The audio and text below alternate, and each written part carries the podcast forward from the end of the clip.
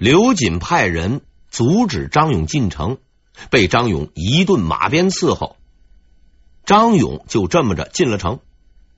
刘瑾听说之后，对此也是无可奈何，只好垂头丧气的告诉手下人，葬礼延期举行，改在第二天，也就是八月十六日。其实啊，刘瑾大可不必铺张浪费，他也就只能混到八月十五日了。为节约起见，他的丧事可以和他兄弟一起办。张勇将捷报上奏了皇帝，朱厚照十分高兴，并立刻吩咐手下准备酒宴。晚上，他要请张勇吃饭，当然了，刘瑾也要在一旁作陪。张勇得知了这个消息，回到自己的住处，静静的坐在床上，闭目养神，等待着夜晚的来临。今晚就是今晚，最后的时刻即将到来。一股不祥的预感缠绕着刘瑾。他虽然文化不高，却也是个聪明人。张勇。早不来，迟不来，偏偏今天来，一定有问题。但他能干什么呢？向皇帝告状，还是派人暗算？刘瑾想了很久，对这两个可能出现的情况做出了自己的准备。他相信这样就可以万无一失。然后。他自信十足的去参加了晚宴，较量正式拉开序幕。晚宴开始，由朱厚照宣读嘉奖令。他表扬了张勇无私为国的精神，夸奖了他的显赫战功。当然，他也不忘夸奖刘瑾先生的后勤工作做得好。两边夸完，话也说完了，开始干正事儿，吃饭。朱厚照呢，只管喝酒。刘瑾心神不宁的看着张勇，张勇也不看他，只顾低着头大吃。参加宴会的众人你来我往，不久就有人不省人事了。张勇似乎情绪很高，也喝了很多酒，而刘瑾却滴酒不沾。他似乎对宴会没有任何兴趣，只是在那儿死死的盯着张勇。宴会进行到深夜，朱厚照还没有尽兴，这位仁兄还要接着喝酒作乐。张勇似乎也很高兴，陪着朱厚照喝。刘瑾不喝酒，却也不走，这正是他的策略，看住张勇，不给他说话的机会。但是很快，刘瑾就发现自己不能不走了。我明天还要去送葬啊！看宴会的样子，一时半会儿是散不了了。总不能一直待在这里陪着这两位兄弟玩通宵吧？于是刘瑾终于起身告辞。征得朱厚照的同意后，刘瑾看着喝得烂醉的张勇，放心的离开了这里。但在他走之前，他吩咐手下。办了一件事情，加派兵力，全城宵禁，严禁任何部队调动。这就是刘瑾的万全之策：堵住张勇的嘴，看住张勇的兵，过两天就收拾张勇本人。可是刘瑾失算了，他不知道。其实，在这场混乱的酒宴上，张勇也一直暗中注视着他，因为在这个夜晚，有一场真正的好戏，从他离开宴会的那一刻起，才刚刚开演。张勇见刘瑾走出大门后，那醉眼惺忪的神态立刻荡然无存，所有的智慧和勇气一瞬间都回到他的身上。动手的机会到了，陛下，我有机密奏报。喝得七荤八素的朱厚照被这声大喊吓了一跳，他好奇的看着跪在地上的张勇，打开了那封杨一清起草的文书。文书上的罪名大致包括企图谋反、私养武士、私藏兵器、激起兵变等等，反正是哪条死得快，往哪条上靠。看见朱厚照认真的看着文书，跪在下面的张勇顿时感到一阵狂喜。如此罪名，还怕整不倒你？可是他等了很久。却一直没有任何回音。张勇纳闷的抬起头，发现那封文书已经被放在一旁。朱厚照的手中又端起了酒杯。朱厚照发现张勇看着自己，便笑了笑，说了几句话，也算给了张勇一个答复。这是一个载入史书的答复，也是一个让张勇不敢相信自己耳朵的答复。这些事情不去管他了，改天再说。接着喝酒吧。事前，张勇已经对朱厚照的反应预想了很久，但是他做梦也没有想到，等到的竟然是这样的一个答复。张勇怀疑自己听错了，可当他看见朱厚照又自斟自饮起来，才确知自己面对的是一个怎样的处境。话已经说出口了，宫中到处都是刘瑾的耳目。明天一早，这番话就会传到刘瑾的耳朵里，到时必定死无葬身之所。怎么办？怎么办？张勇终于慌乱了，他浑身都开始颤抖，都到这份上了，拼了吧！他突然脱掉帽子，用力向朱厚照叩头，大声说道：“今日一别，臣再也见不到皇上，望陛下保重。”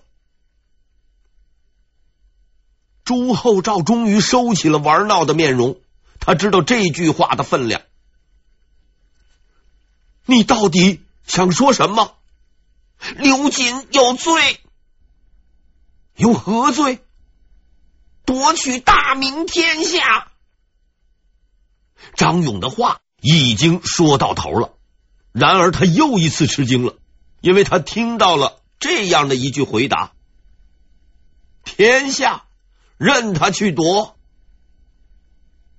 这一下彻底完了。这世上竟然有如此没有心肝的人！张勇绝望了，一切看来已经不可挽回。一个连江山社稷都不放在心上的人，还有什么是不可割舍的呢？不，还有一样东西，天下归了刘瑾，陛下准备去哪里？朱厚照的笑容僵在了脸上，他这才意识到了一样自己绝不能不要的东西——性命。是啊，刘瑾夺了天下，自己要去哪里？能去哪里？玩了五年，整日都没有正经的朱厚照，终于现出了原形。他的脸上第一次浮现出杀气，去抓他。现在就去。其实那天晚上，刘瑾并没有回家，他就近睡在了内之房，为的也是能够随时对可能出现的情况做出应对。应该说，他的这一举措还是收到了一定的效果，起码方便了抓他的人。正当他睡得安稳之时，忽然听见外面喧嚣一片。他立刻起身，大声责问道：“谁在吵闹？”刘公公确实威风，外面顿时安静下来，只听见一个声音回答道：“有旨意，刘瑾速接。”刘瑾这才穿好衣服，不慌不忙的打开了门，然后他看见了面带笑容的张勇。第二天，权倾天下的刘瑾被抄家，共计抄出白银五百多万两，奇珍异宝、文人书画不计其数，连朱厚照也闻讯特意赶来，一开眼界。但朱厚照并未因为刘瑾贪污的事实而愤怒。过了一个晚上，他倒是有点同情刘瑾了。毕竟这个人伺候了他这么久，又没有谋反的行动，就这么关进牢里，实在有点不够意思。于是他特意下令给在牢中的刘瑾送几件衣服。这是一个危险的信号。张勇开始忐忑不安起来，万一刘瑾死于翻身，自己就完了。可是只过了一天，他就彻底的放心了，因为有一个人如约前来拜会了他——李东阳。张勇算是知道了杨一清的厉害。他不但说动了自己，料定了皇帝会犹豫不决，还安排了最后的杀招。李东阳办事很有效率，他告诉张勇，其实要解决刘瑾，方法十分简单。第二天，六部六科，吏兵礼工刑户十三道御史，就是全国十三布政司，同时上书，众口一词弹劾刘瑾。罪名共计十九条，瞬息之间，朱厚照的办公桌被铺天盖地的纸张淹没。更为致命的是，有关部门本着认真负责的态度，重新审查了刘瑾的家。他们极其意外的发现了上千副盔甲武器。上次哎是疏忽了，同时还发现原来在刘瑾经常使用的一把扇子的背后有暗藏的兵器。哎上次也疏忽了，这么看来，刘瑾应该是一个绝世武林高手，随时准备亲自刺杀皇帝陛下，过一把荆轲的瘾。看着满桌的文书和罪状，还有那把扇子，朱厚照断绝了所有的此念。狗奴才，你真的要反呐！刑部按照朱厚照的指示，召集众官会审。刘瑾上堂后，不但不行礼，反而看着周围的官员们冷笑，突然大喝一声：“你们这些人都是我推举的，现在竟然敢审我！”这句话一出口。周围的官员们顿时鸦雀无声，连坐在堂上的刑部尚书、司法部的部长都不敢出声。刘瑾这下子来劲了，他轻蔑的看着周围的官员，又发出了一句狂言：“满朝文武，何人敢审我？”刘瑾兄，以后说话前还是先想想的好。话音刚落，一个人就走了上去，站在刘瑾面前，大吼一声：“我敢！”还没等刘瑾反应过来，他又一挥手，叫来两个手下，扇他耳光。刘瑾就这么结结实实的挨了两下，被打的是眼冒金星。本来火冒三丈的他，睁眼一看呢，立刻没有了言语。因为这个人确实敢打他，此人名叫蔡震，官虽然不大，却有一个特殊的身份——驸马。而且这位驸马等级实在太高，他的老婆是明英宗朱祁镇的女儿。朱祁镇是朱厚照的曾祖父。朱厚照该怎么称呼老先生？这个辈分，大家自己去算吧。这样一来。就没啥说的了。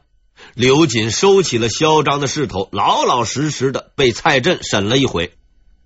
经过会审，其实也就他一个人审，最后得出结论：刘瑾欲行不轨，谋反罪名成立。朱厚照批示处理意见，凌迟。刘瑾先生的生命终于走到了尽头。以前有很多人骂他杀千刀的，现在终于实现了。据说呀，还不止，因为凌迟的标准刀数是三千多刀。刘兄弟不但还了本，还付了利息。我一直认为凌迟是中国历史上最不人道、最黑暗的刑罚。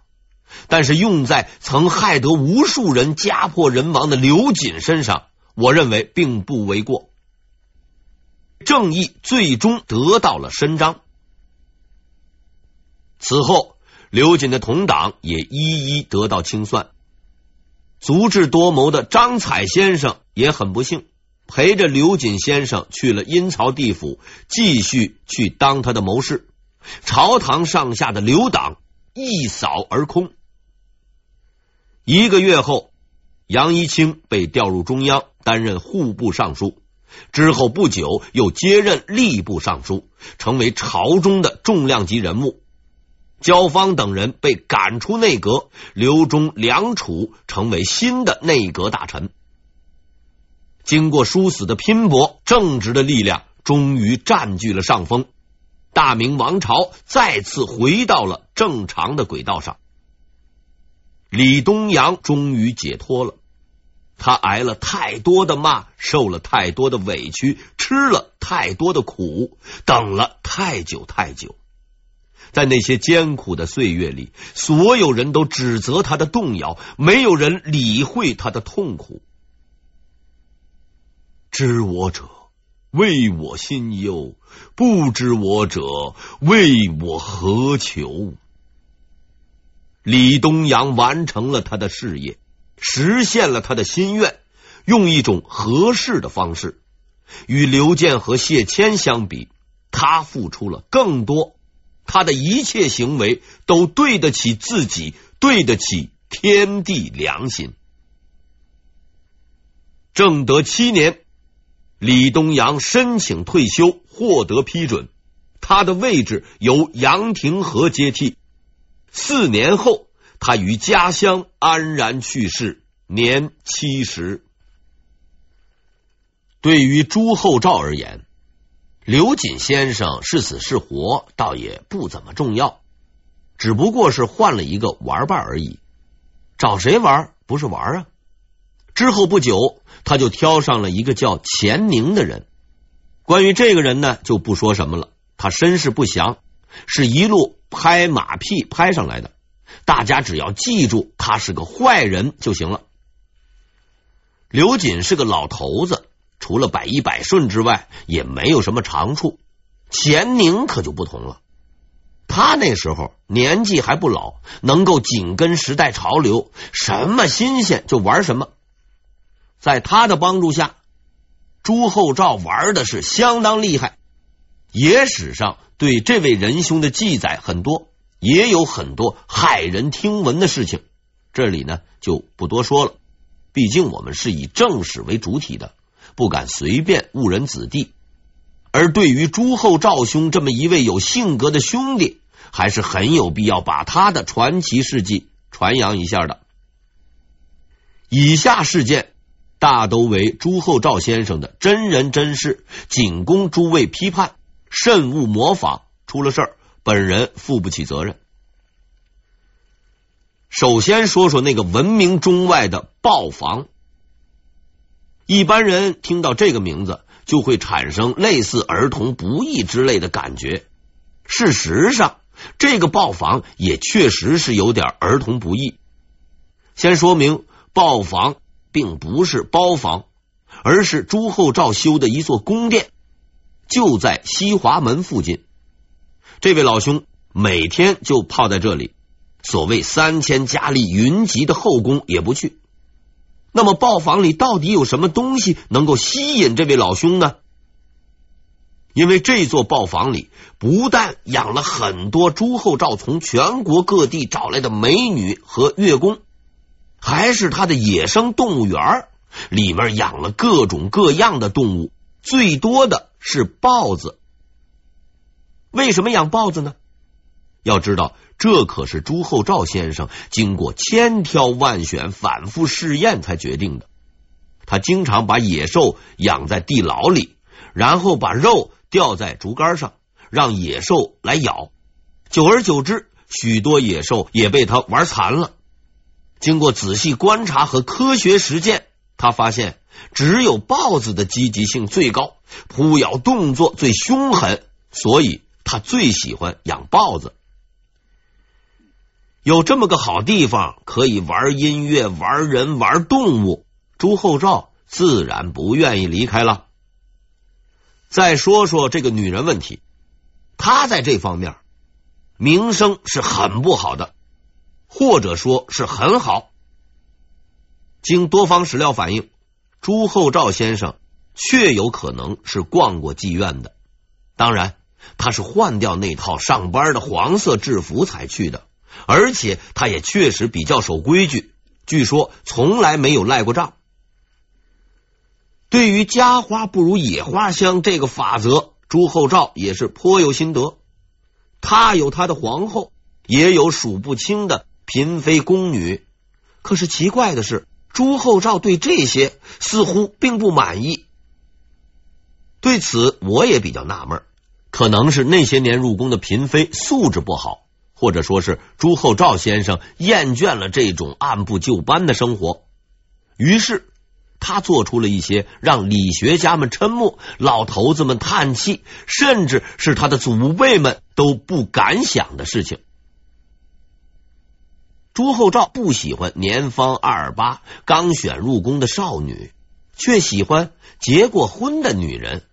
汉族的看厌了，就挑少数民族的。总之。跟别人不一样就是了。比如当时的延绥总兵马昂，他因为在任的时候啊出了点事儿，官被免了。这位仁兄呢是个比较无耻的人，他灵机一动，把自己的妹妹送进了宫。这本来没有什么奇怪的，可是问题在于他的这个妹妹是结过婚的，而且丈夫还健在。朱厚照非但不感到有什么问题，反而照单全收，十分高兴。没过多久，他又找来了马昂。听说你的小老婆很漂亮，马昂大喜，确实无耻。皇上喜欢就好。于是马昂的小老婆进了宫。这件事情被杨廷和知道了，据说气的差点用头去撞墙。看来啊，这个杨先生的心理素质还是太差，因为下面发生的事情才真可谓是前无古人后无来者。